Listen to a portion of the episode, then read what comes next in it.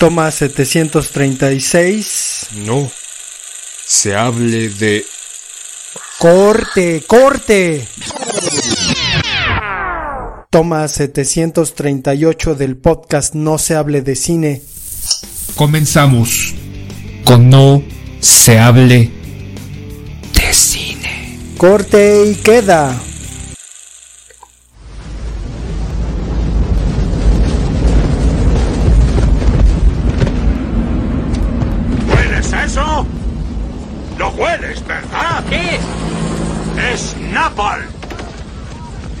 Mundo huele como esto.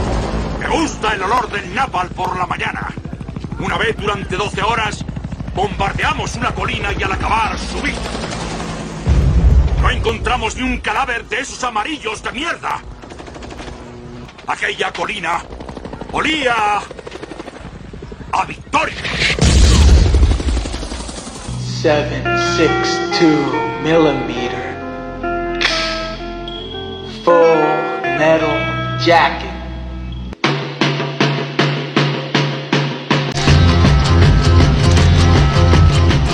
I see a red door and I want it painted black.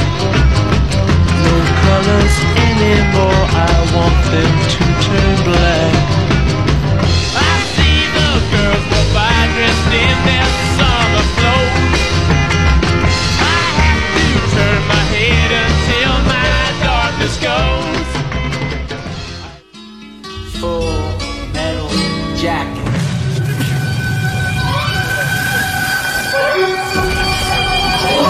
Oh, my God.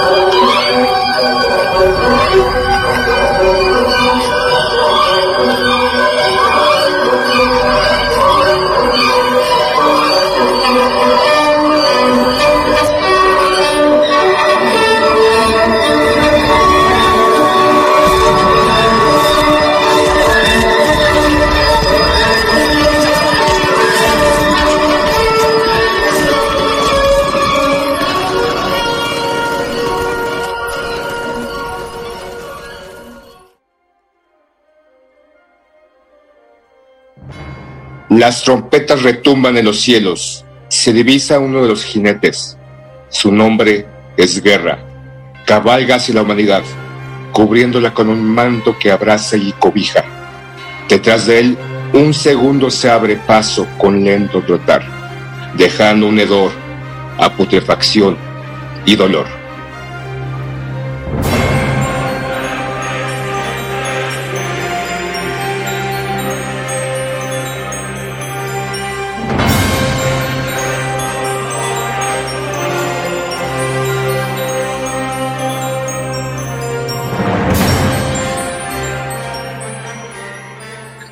Bienvenidos a No se hable de cine. Hoy tenemo- tenemos un tema que es recurrente dentro del cine, dentro de la filmografía de cualquiera de los países. Un tema en donde podemos ver acciones heroicas, temas históricos, muchas veces envueltos en la libertad creativa. Hoy tenemos un tema de cine bélico. ¿Cómo estás, poeta?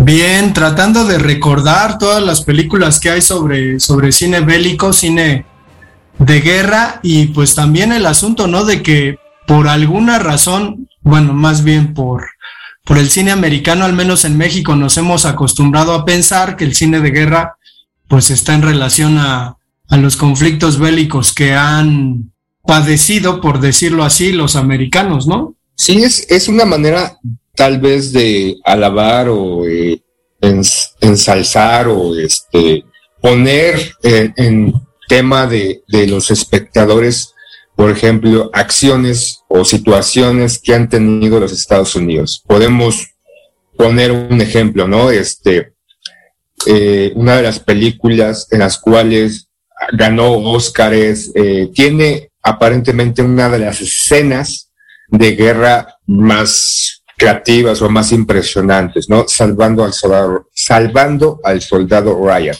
en donde sí vemos el desembarco en Normandía y esta escena de aproximadamente cinco o más minutos en donde se refleja la crueldad aparentemente o los actos heroicos o la devastación de que es una guerra. Y a final de cuentas, ¿no?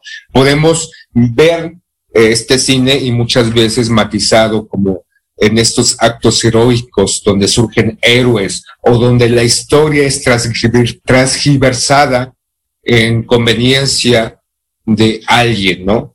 Y donde podemos ver esos actos heroicos donde normalmente una y otra y otra vez los Estados Unidos se alzan con la bandera del Salvador de Europa. ¡Tu puta madre! En la Segunda Guerra Mundial. En infinidad de películas con ese tema. O vemos películas este, como actos de honor en, eh, en la guerra de Vietnam. O vemos algunas películas en donde no se enfocan tanto en la guerra, sino en la consecuencia de esta hacia los hombres, ¿no? Creo que una, para mí, una muy buena película, y creo, de la saga que se hizo es Rambo, ¿no? Donde John Rambo regresa a incorporarse a una sociedad, pero no tiene cabida en esta sociedad. Es más, es rechazado por esta sociedad proveniente de una guerra de Vietnam, donde para mucha gente de Estados Unidos fue una guerra, no sé, infructuosa, fue una guerra por capricho y donde muchos de los que regresaron pues, no tienen esta integración en esa sociedad, están traumados, este, no se sienten acogidos, no se sienten parte de este, la comunidad o este, este pueblo estadounidense, ¿no? No sé, alguna otra película poeta que tú, que a ti te haya gustado, ¿no? Principalmente. Yo creo que más allá de hablar de que si es verdad o es mentira, si es una manipulación de un gobierno fulanito, perenganito. Ay, eres cosa seria. Nos vamos a enfocar, no sé, tal vez en películas que nosotros creamos recomendables. Pues no hay que dejar de lado que efectivamente el gobierno americano desde hace mucho tiempo ha dedicado, ¿no? Cierto dinero para la producción de estas películas, no al 100%, pero pues sí con una intención de propaganda.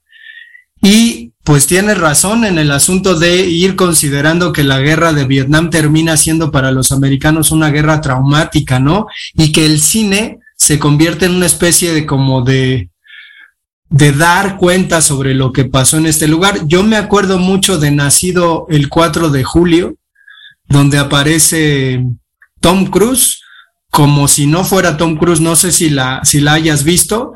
Es una película que habla precisamente sobre un veterano de guerra que pues padece una mutilación y que pues va a tratar de adaptarse a la sociedad y no puede, ¿no? Y, y de ahí, pues si pensamos en, este, en Vietnam, Pelotón, ¿no? Me parece de las películas más, más eh, como emblemática, no, perdón, pelotones de la Segunda Guerra Mundial.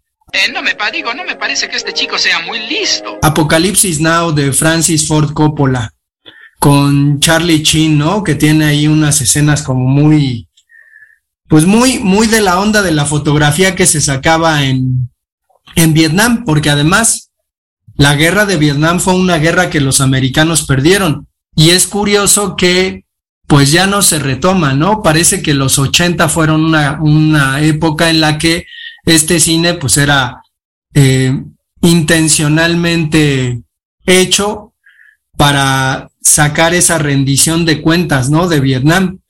Y pues en lo previo tenemos un montón de películas sobre la Segunda Guerra Mundial y después, pues como dices, rescatando al soldado Ryan, también sobre la Segunda Guerra Mundial. Sin embargo, pues hay otro, otras películas en otros lugares, ¿no? Que, que hablan sobre la guerra y quizás por no tener producciones multimillonarias, pues no se aplican tanto a las escenas de guerra. No sé si viste El Círculo Perfecto, una película de los Balcanes por ahí durante la guerra de los Balcanes sobre dos chavillos. La vi poco, hace poco, pero sí.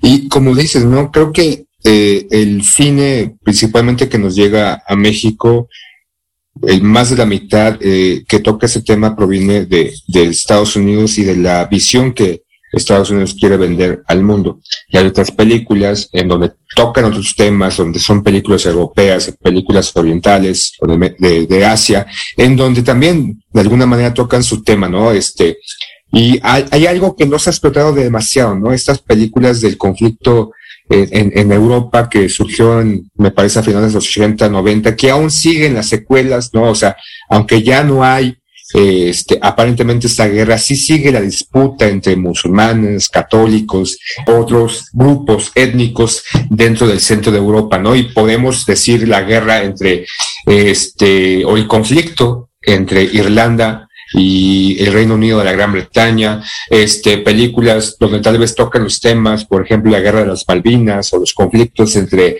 Chile y Argentina, o por ejemplo, lo que vivió China con las invasiones de Japón. O sea, creo que el mundo cinematográfico ha enmascarado un poco la visualización o la visión de otros conflictos, centrándose en estos conflictos que Estados Unidos quieren que los espectadores eh, pues vean o, consuman, ¿no, poeta? Pues sí, y es que en esta, en esta cuestión de propaganda, por ejemplo, en el 2011, yo me acuerdo clarito que apareció una película que se llama En Tierra Hostil. Y es una película que, que pues es francamente intra, intrascendente, ¿no? O sea, un, un soldado que anda desactivando bombas. Y por ese tiempo, pues Estados Unidos estaba metido en el asunto de que Irak tenía armas de destrucción masiva. Resulta que eso no es cierto y todo el mundo lo sabe. Y ¡Cállese, carajo! Ya lo sabían, ¿no? Y los Estados Unidos se pasaron por los huevos a la ONU. Y... Puercos, cochinos, marranos. Oye, no mames, man. Sí se les Fueron a invadir Irak. Entonces, en este ímpetu de los americanos, ¿no? Eh, belicoso, porque pues habrá que decirlo así, ¿no? O sea, se hacen, se hacen pendejos, ¿no? Mucha pinche igualdad, mucho pinche derecho, pero re bien que les gusta la guerra, ¿no? Mucha indignación por Ucrania, pero re bien que les gusta la guerra.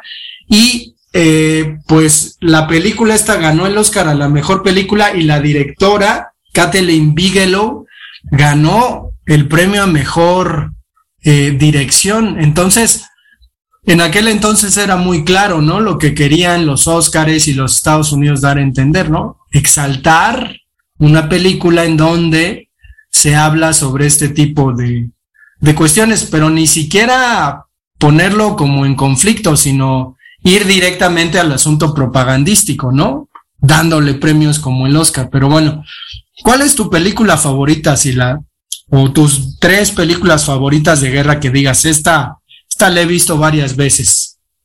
Hay una película que, que me gusta mucho, sobre todo, no tanto por la, eh, obviamente por el manejo de las escenas, eh, el conflicto, y tal vez sí eh, es, es un claro ejemplo de el, el manto que se cierne sobre el ejército de los Estados Unidos, que es la caída del halcón negro, ¿no? Una, una película donde retrata un momento histórico, me parece que en Somalia, en donde es un conflicto que, que aún continúa en, en África, pero de, de, que retrata un acontecimiento del ejército estadounidense donde va a, a capturar a líderes eh, opositores del gobierno y se hace una gresca, ¿no? Tenemos a este, varios actores en esta, en esta trama, Iwan McGregor, ¿no? Incluso una escena donde él está, él está, tiene un, y lo recalca, ¿no? Yo tengo un talento para no ir al frente, ¿no? Este, hago café. Y de repente, pum, ¿no? Pues, este, no me importa tu talento, quiero que te, que te pongas tu equipo y vayas a, a, a este, a este convoy a, a ir por estos, este, líderes este, somalíes, ¿no? Entonces todo lo que se centra a través de que están estos halcones negros, estos helicópteros custodiando un poco el convoy y cae uno de ellos. Y como en muchas películas, ¿no? Este, retratan este, este nacionalismo o esta hermandad entre, dentro del ejército. No dejamos a, ningún hombre atrás. Entonces se prestan para ir por este halcón y a rescatar a los eh, tripulantes que, que cayeron, ¿no? Que fueron derribados, otro halcón pide permiso, otro, otro, otra nave, otra aeronave para poder ir a, a salvaguardar a los posibles eh, militares o compañeros que quedaron ahí expuestos. Entonces, todo se centra en esto. Creo, a mí me gusta mucho esa película, la he visto varias veces,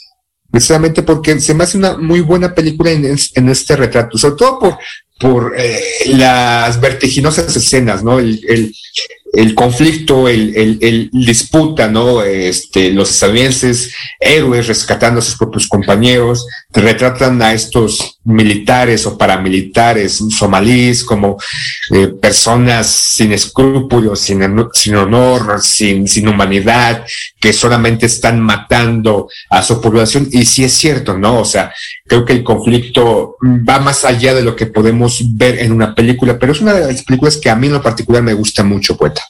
Pues es que hay varias, ¿no? Hay un montón. No sé si viste 1917, de hace como tres años o dos.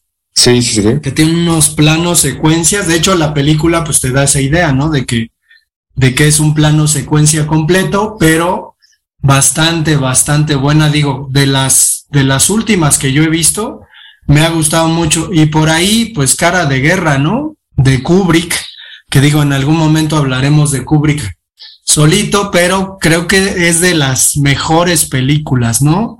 Eh, no, no me parece Kubrick un santurrón, ¿no? Que vaya ahí moralizando y, y condenando el asunto de la guerra, sino, pues más bien, ¿no? Eh, de manera descriptiva y, y, y pues muy clara, pues termina mostrando los estragos la guerra no solo en el campo de batalla, ¿no? Sino antes y después. Y la que a mí personalmente más me gusta es de uno de mis directores favoritos. Creo que es su primera película, Terrence Malick, que hizo La Delgada Línea Roja. Eh, pues es una película casi de carácter filosófico, ¿no? Que, que explora a través de, de reflexiones, a través de, de la vista de estos personajes, pues la vida, ¿no? Metida en un conflicto bélico que de pronto pues no tiene mucho sentido, sea para donde sea que, que vaya, y los personajes pues demasiado humanos, pretendiendo resolver algunas preguntas muy clavadas, ¿no? Muy, muy clavadas. En algún momento el personaje Wit se pregunta si a partir de la guerra la naturaleza es vil consigo misma. Y un montón de escenas, ¿no? Escenas sobre la naturaleza, que pues es lo que hace Terrence Malick. Pero sí, esa es la que más, más me gusta y me acuerdo que cuando la conseguí en un VHS, pues la veía y la veía y la veía. Porque no es una película propagandística, más bien es una película de carácter pues reflexivo, ¿no? Con respecto al ser humano metido en uno de estos conflictos. ¿Qué otras películas tienes por ahí, Sila? Por ejemplo, como dato curioso, incluso pues ya este, surca las redes sociales, incluso eh, a veces uno quiere saber más sobre algunas películas. Esa que refieres, refieres a 1917, que trata sobre la Primera Guerra Mundial y cómo un soldado es encomendado a llevar un, este, una, un, un mensaje a uno de los frentes. Y hay una escena donde ya están atacando directamente ya llega al, punto y va corriendo y, se va trompicando en medio de los soldados que al, eh, al mando de atacar, pues salen de las trincheras o salen de, de, donde se encuentran para ir directamente a combatir al soldado enemigo. Y se ve este, este personaje, este actor corriendo entre este, este mar de, de soldados y cayendo y demás. Y fue una escena azarosa porque eh, pues, fue filmada, no era exactamente como debía ser esa, esa escena, pero al director le gustó mucho. Y por ejemplo, la chaqueta mental o Full Mental Jacket, sí es, es una película, pues, donde, como bien dices, ¿no? Kubrick, pues, no es mucho ni nada, ni quiere hacer una acción propagandística y pues retrata un momento, ¿no? En donde se ve este soldado, este, joven, ¿no? El actor joven, y por ejemplo esa escena donde se suicida, ¿no? Este, es, es, es impactante, ¿no? O al menos, al menos a mí me deja, ese impacto. Y sobre la delgada de líneas rojas, son como esta película que también sale casi al momento, no, no recuerdo con exactitud, en Salvando al Sol, Soldado Ryan. Son dos películas que manejan la Segunda Guerra Mundial, pero desde tintes completamente distintos. En la de Salvando al Soldado Ryan, sí, este, este, este acto heroico y amor compasivo donde vamos a, salda, a salvar a este soldado porque sus hermanos murieron en distintos puntos del frente y pobre madre estadounidense, ¿por qué va a recibir las este, cuatro cartas, ¿no? De, de, de que sus hijos perecieron en esta guerra, entonces vamos a ir, ¿no? No importa que mueran soldados, que tengan madres o padres o hermanos o hermanas o hijos, ¿no? O sea, este acto heroico, ¿no? Este, que, que retratan y se centra la película en este, en este, en esta acción y la delegada Reina Roja, pues explora un poco otros aspectos más allá de actos heroicos infundamentados o absurdos. Por ejemplo, también una película que, ah, cómo mamó en su momento, no me gusta, pero ay, hijo de la chingada, la lista de Children que, que ganó Óscares, ¿no? Fue en 1993, me parece. Y todo el, el, revuelo que se hizo a través de esta película, ¿no? Este, grandes alabanzas y demás. A mí en particular no me gusta este Steven Spielberg, me parece pues, que, pues, Digo, o sea, que la, la, o sea, que la, bueno, o sea, que la, este, la, o sea, que la teoría de... de, de... Poner al, al pueblo hebreo en una condición de sufrimiento y de durante siglos, sino que milenios sufrió, sufrió, sufrió, y este fue el cerrojazo del sufrimiento que tuvieron con Altito, estúpido. Esta revelación aparentemente de uno de los campos de concentración y como un eh, empresario bondadoso y amoroso hace todo el intento por salvar estos, algunos eh, hombres y mujeres de estos campos de concentración. Entonces, no sé si tú la recuerdas, poeta. A mí, en su momento, sí, creo que ganó Óscares y demás, y fue alabada y, y pues, este, emotiva, y creo que es un retrato de la manipulación. No, no, no me refiero porque este, los campos de concentración existieron y no hubo más de dos millones de muertos judíos, ni mucho menos, pero esta forma de cambiar, de modificar, de crear, no sé si tú la dices, poeta.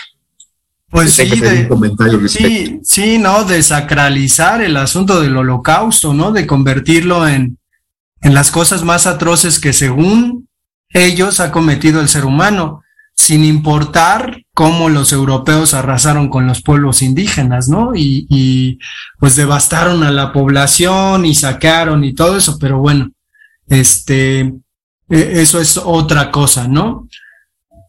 Sin embargo, creo que, creo que al final, no sé si, si metería la lista de Schindler al, al costal del cine bélico, porque pues más bien tiene que ver con, con el asunto, ¿no? De este personaje que salva a los judíos.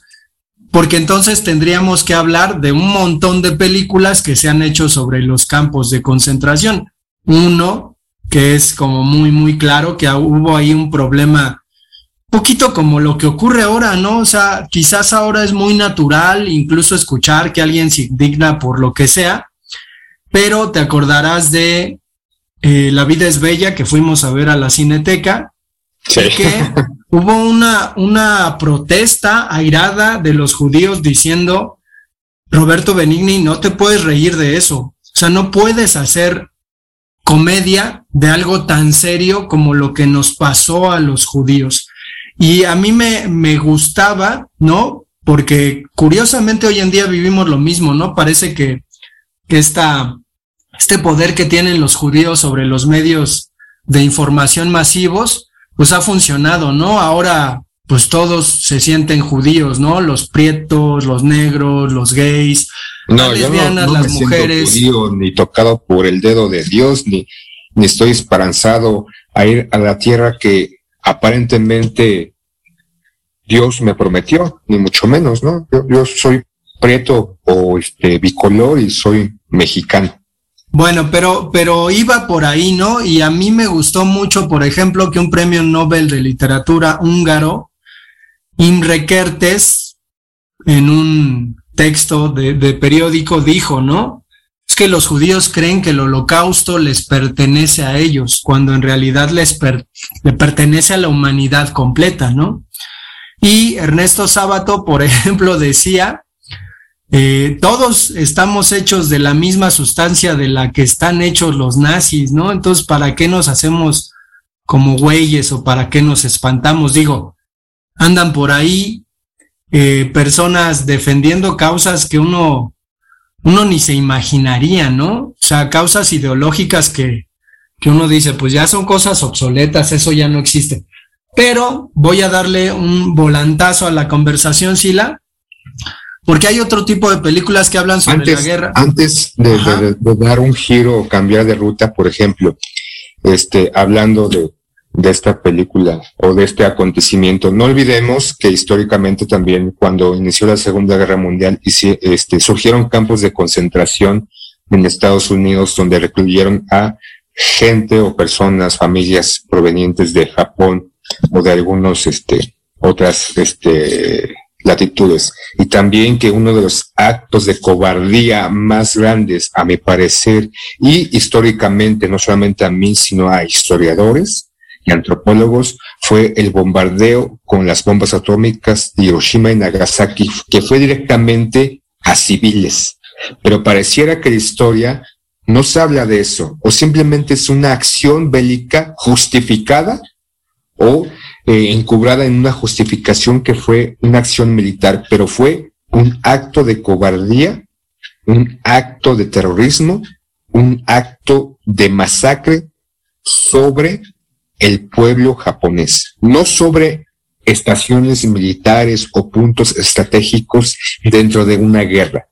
Murieron civiles y todavía durante años posteriores se pudieron palpar las consecuencias de esta acción aberrante. Sí se habla de los campos de concentración y demás, y sí fue un acto de barbarie, un acto que no solamente los alemanes han cometido, han cometido europeos, han cometido en su momento eh, personas o eh, pobladores en América antes de que llegaran los europeos. O sea, los actos de barbarie e injustificados o aparentemente justificados por la guerra han sido cometidos históricamente. Y ya, nada más. Pues por ahí hay otro, ¿eh? Digo, a quienes nos escuchen, si quieren ahí meterle este mano a esta, a esta información, pues el holocausto armenio, ¿no? Es un, un pasaje olvidado en la humanidad y a nadie le importa y a nadie le interesa, ¿no? Hace poquito en la, en la nueva serie de Marvel se comentó, yo nunca, nunca en la vida, más allá de algún profesor de historia, había escuchado que, pues en una, en una serie tan masiva o tan popular como esta de Caballero Luna, se comentase eso, ¿no? O sea, hay, hay periodos en la historia del mundo completamente oscuros, digo, la peor guerra en donde ha habido más muertos, la mayoría de la gente podría pensar pues es la Segunda Guerra Mundial. No, es la guerra de las Coreas. La guerra patrocinada por los rusos y los Estados Unidos, ¿no? Y por lo cual se dividió un país y ahí están las consecuencias. Pero bueno, no nos gusta escarbar en el interior de nuestro pasado, ¿no? Nos parece aburrido. Pero bueno, otra, otra película que a mí me gusta mucho y que pues proviene más bien de una anécdota de guerra es 300. Eh, rescata la historia de la guerra de las Termópilas, que es esta, esta cuestión que tuvieron persas o medos en contra de los griegos o los helenos, y que cuenta fantásticamente que 300 soldados espartanos lucharon contra millares de soldados persas, ¿no? Entonces, a mí esa película me gusta muchísimo porque el mundo griego me gusta muchísimo, pero además, ¿no? Las secuencias que, que hay en esa película que son pues una especie de rescate de la novela gráfica directamente o del cómic, pues estaban bastante bien. No sé si recuerdas a, a, Leónidas y la. Sí. Este, pero creo que ahí también es esta ca caemos, ¿no? O se caen en transgiversación de la historia, ¿no? Porque aquí 300 grandes soldados, este, combatiendo las hordas de Jerjes, ¿no? Pero creo que históricamente no fueron 300, ¿no, poeta? O sea, creo que sí es un dato histórico, pero son más de 3.000 soldados, este, que se enfrentaron a, igual no a tantas hordas del ejército persa, pero corrígeme si estoy en lo estoy equivocado, poeta, Pues, tú que eres pues más- obviamente, obviamente los historiadores han intentado ya desmitificar ¿no? ciertas cuestiones y, y lógicamente esta historia pues tiene mucho de mítico por lo que representa, por lo que representa la resistencia de estos espartanos. Digo, no quiere decir, a lo mejor eran 318, no quiere decir que hayan sido 300, quiere decir que eran muy pocos en contra de un chingo, ¿no? Eh, algunas crónicas de aquel tiempo, o sea, no estamos hablando de lo que hoy se, se investiga, sino que de aquel tiempo, pues cuenta, ¿no? Que las flechas del ejército persa traían la noche y ensombrecían el cielo, entonces, o sea, no- más, a- más allá de eso, digo, yo, yo prefiero quedarme con el mito de los 300 y de, de las termópilas porque me gusta bastante, ¿no? Y, y es un poco eso, digo, no sé si viste Dunkerque, que rescata esta anécdota de cuando el ejército inglés tuvo que salir eh, asistido por civiles en embarcaciones civiles. Bueno, pues es un poco eso, ¿no?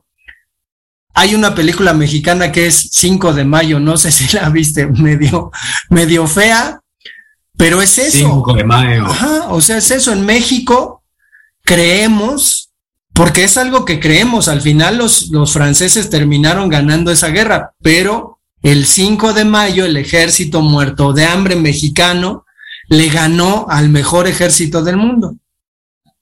Entonces, pues es así, ¿no? O sea, solemos exaltar las cosas eh, heroicas o que nos parecen heroicas o que nos han enseñado a, que pues son eventos heroicos. Pues sí, es, es también ¿no? una, una manera de, de plasmar datos históricos, insisto, ¿no? Este, encumbrados o sustentados en libertades creativas, indudablemente para que el público, o sea, nosotros que la vemos, pues nos interese verla, este, sobre todo sobre, pues para consumir, ¿no? Porque no olvidemos, este, el cine bélico es un tema muy recurrente en la filmografía, no solamente de Estados Unidos, sino de algunos otros países. Eh, menciona 5 de mayo, este, hay otra película, este, El Ciudadano, este, hay una, ay, se me olvida su nombre, pero también salió antes del 5 de mayo, este, con el hijo de Humberto Zurita, que yo fui a verla a la Cineteca con mucha, pues, mucha inquietud o interés, porque normalmente ya en México no se hace ese tipo de películas bélicas, sí lo podemos ver en los 40, 50, ¿no? Donde se trata las, la guerra de la Revolución Mexicana, con innumerables películas, este, tal vez un poquito centradas en datos históricos o este, con eh, envueltas en acciones amorosas o en este, comedia, pero que de alguna manera México dejó de hacer. Y creo que, por ejemplo, no podemos de, este, dejar un lado Apocalipto, que es de Mel Gibson, que retrata aparentemente un dato histórico, o este, series que narran sobre este Hernán Cortés, que salió, eh, en, en, me parece, en el 11, eh, este, y algunas otras cosas que, por ejemplo, aquí en México no se hace demasiado. Creo que al principio del cine mexicano se hacía mucho ese tipo de cine y de repente se dejó de hacer, ¿no? Y creo que era muy buen cine mexicano con Pedro Armendáriz, con este, la, la que dicen que es la mejor actriz de México, que es la Doña, y algunos otros actores. Y eran películas realmente atractivas y llamativas, obviamente envueltas en toda esta tecnología de los 40, de los 50, pero que posteriormente se dejó de hacer y podemos o empezamos a consumir este cine bélico eh, proveniente de otros países y que de alguna manera ya no se, se no se consumió. Ya para cerrar, por ejemplo, este, uno, es del director que a ti te gusta mucho, me parece, y también retrata un poquito la, una, una cinta de la Segunda Guerra Mundial que es Jojo Rabbit. A mí me gustó mucho, ¿no? Y creo que hay una escena enternecedora, ¿no? Este, yo sí lloré, ¿no? Este, no, no soy como Blanca Guerra que no llora, no, no tiene corazón, pero yo sí tengo corazón en mi alma y lloré cuando Jojo Rabbit ve ¿no? Se, se, alcanza a ver unas piernas y ve que en estas piernas hay unos zapatitos, que los zapatitos corresponden a los, a los zapatos de su mamá. Ya para concluir, si viste, si te gustó esta película de, de este, ¿cómo se llama el director poeta? Taika, Taika Waititi, que está a punto de estrenar Thor, Love and Thunder, pero no mames, si la estás comparando a Taika Waititi con el pendejazo ese de Eugenio Derbez. Creo que la película está hecha precisamente para eso, ¿no? Este, basada en un libro, además le dieron el, el Oscar a mejor adaptación a Taika Waititi, pero eh, pues se ve la guerra de manera periférica, ¿no? Eh, se ve, además desde la perspectiva de, de, los alemanes, que también, ¿no? Ahí hay otra cuestión. Hay un autor que se llama Sebald, que escribe Historia breve de la destrucción, que es un libro sobre lo que pasó después de la guerra en Alemania y no se imaginaría, ¿no? Lo que hicieron rusos y americanos, sobre todo rusos, eh, con los alemanes, ¿no? O sea, sí, sí fue destruir ciudades, quemar ciudades completas, ¿no? Desquitándose de lo que los nazis hicieron en muchos lugares. Entonces, pues yo creo que, que al final lo que vale es, bueno, sí, me aviento la película de Jojo Rabbit, pero pues también le entro a otro tipo de información para tratar de entender, porque además, sea, es miserable lo que voy a decir, pero es así. Yo he tenido alumnos adolescentes, ¿no? Esos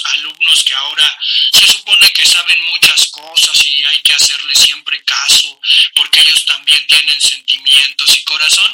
Y me han venido alumnos con la idiotez de que son nazis, de que les interesa y que se ponen a hablar muy bien de, de Hitler y todo, y dices, ¿de verdad? ¿De verdad? Y entonces uno diría, bueno, te están diciendo por un lado de que lo que el alumno conoce es válido para las clases y viene con este tipo de pendejadas. Está, está canijo, pero bueno, ya no voy a hacer coraje, Sila, si quieres despedir. Y sí, ya nada más para terminar, hay otra película que me gusta mucho, que es El hundimiento de Bruno Gans, que retrata los últimos momentos de Adolfo Hitler. Es una muy buena película, ¿no? Con este gran actor. Este, y ya, este, se quedarán muchas películas en el tintero, ¿no? Este, La tumba de la luciérnaga es una película animada. Este, Fury de, este, ¿cómo se llama?